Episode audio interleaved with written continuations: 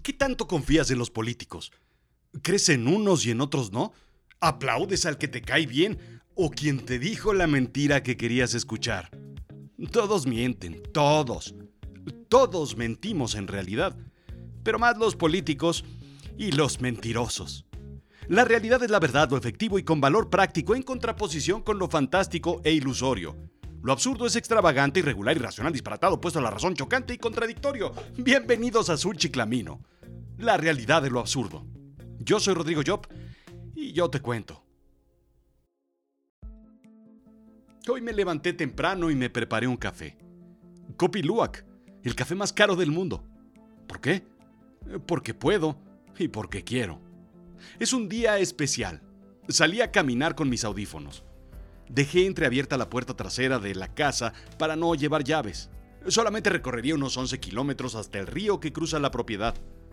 Lo que debía ser un recorrido de 40 minutos me tomó más de una hora porque me encontré un par de alces que nunca había visto. Me senté a contemplarlos desde lejos. Esos momentos en los que te molesta no haber traído la cámara o al menos los binoculares. Animales grandiosos y hermosos. En un claro cerca del río alcancé a ver las montañas aún nevadas. Dar una bocanada de aire, fresco y frío, es lo mejor. Finalmente regresé a casa a escribir y a grabar este podcast. Por supuesto, esto jamás sucedió. ¿Cuántas veces mientes al día? ¿Qué tan grandes son tus mentiras? ¿Qué tan simples o tóxicas son? Cada renglón que te conté es falso. Es como como tu declaración del SAT o como lo que oyes al escuchar cualquier político en sus discursos. A ver, a ver, a ver, a ver. No me crucifiques si te dedicas a la política. Spoiler alert. Si te puedo avisar, entonces, que este episodio te va a doler.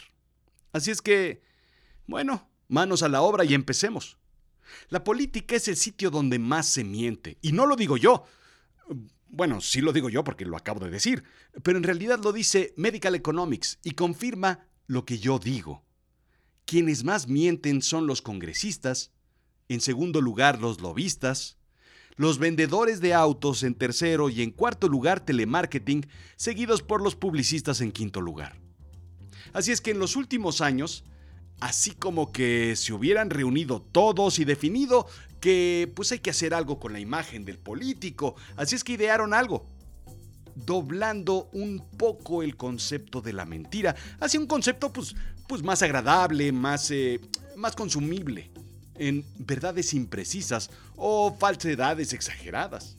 Ese es un nuevo concepto que me hubiera gustado tener de niño. Lo que existe entre la verdad y la mentira. La imprecisión. Oye, Rodrigo, ven acá. Me dijiste que habías pasado matemáticas. Ah, momento, momento, momento. En realidad es una calificación imprecisa, mamá. No dije que había pasado, pero tampoco dije que había reprobado. Ah, eso hubiera funcionado. Nuestro presidente López Obrador es, digamos, impreciso 89 veces cada vez que toma el micrófono en las mañaneras. Y no me reclames a mí. Varios estudios lo indican, uno de ellos Spin. En sus primeros 100 días de gobierno, Trump hizo 492 afirmaciones falsas o engañosas.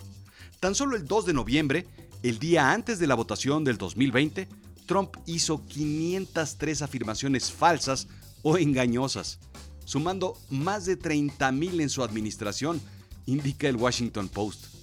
Maduro es otro caso. Curiosamente, él miente menos. En sus nueve años de gobierno, ha mentido una sola vez.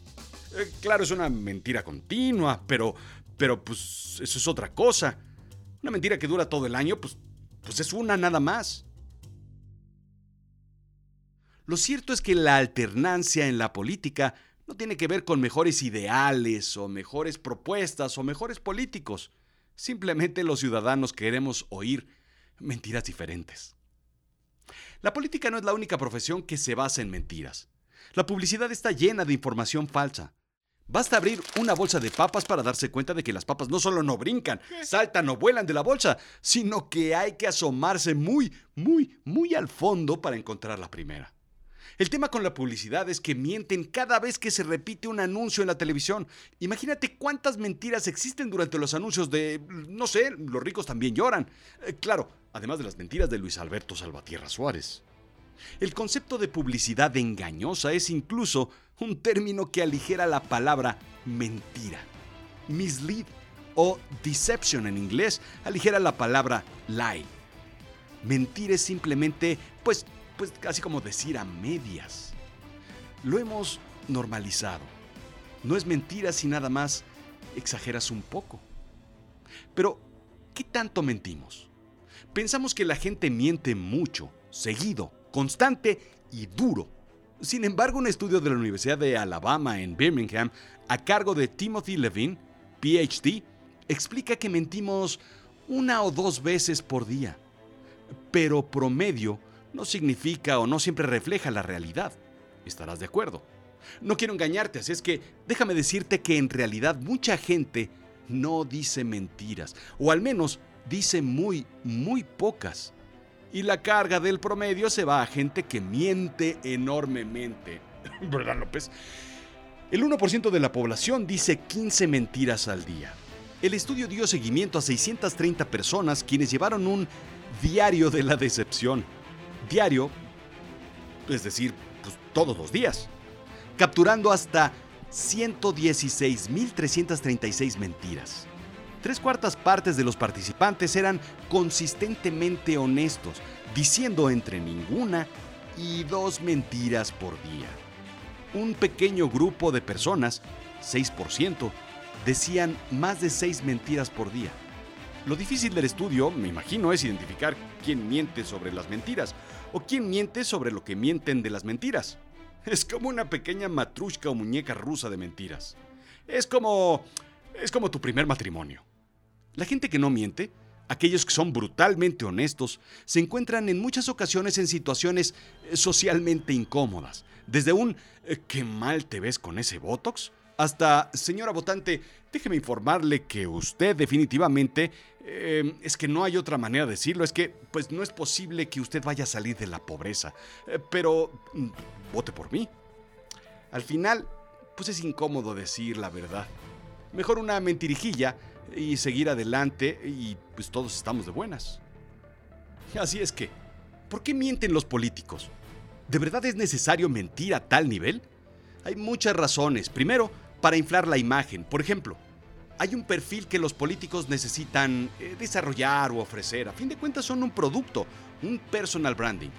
Por un lado, el político estudioso. Y por otro lado, el político que viene del pueblo. Algunos de los dos tenemos que identificar y ofrecer a sobremanera, por lo tanto hay que exagerar. El que es educado y sabe mucho o el que caminó el país punta a punta al no poder cumplir al máximo ese perfil, entonces pues hay que emularlo, o hay que simularlo, o hay que mentir. Ser el producto que te quieren comprar, no el que puedes vender. Segundo, pues porque necesitan obtener algo. Al final conseguir algo que es en inicio muy valioso. Tu voto. La política se trata de hacer pensar al votante algo a través de la verdad o a través de la mentira. Lo importante es convencer. La lucha por conseguir lo más preciado es brutal. Por otro lado, mienten por el ego. Trump, por ejemplo, mintió diciendo que en su toma de protesta había más gente que en la de Obama. Se dice que las tres mentiras del mexicano son, pues mañana te pago, la última y nos vamos, y voy a vender el avión presidencial. Otra posibilidad es lo que te trae a la política, el beneficio propio. Borrar las huellas al final de lo que se obtuvo y se consiguió a la mala. La mentira se basa en tomar ventaja o en hacer lo indebido. Y finalmente, mentir por, por hacer el bien. Probablemente el menor de los casos, pero bueno, pues así es la ciencia.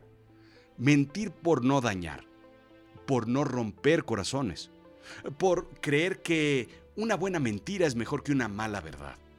Muchos de los políticos saben que mienten porque es la forma para llegar al fin y después enmendar la mentira de alguna u otra forma. Mentir pareciera tarea de gente verdaderamente malvada o malévola. los embaucadores o charlatanes, tal vez eh, vendedores o fotógrafos de menú para comida rápida. Sin embargo, un estudio de la Universidad Hebrea de Jerusalén, la Universidad de Chicago y UCLA indica que, irónicamente, la gente miente para mostrarse más honestos. ¿Qué? Sí. Al desempeñarnos extraordinariamente, mentimos eh, para no mostrarnos tan arrogantes o perfectos y muchas veces la hazaña se hace más pequeña y más creíble en vez de decir la verdad, indica Forbes.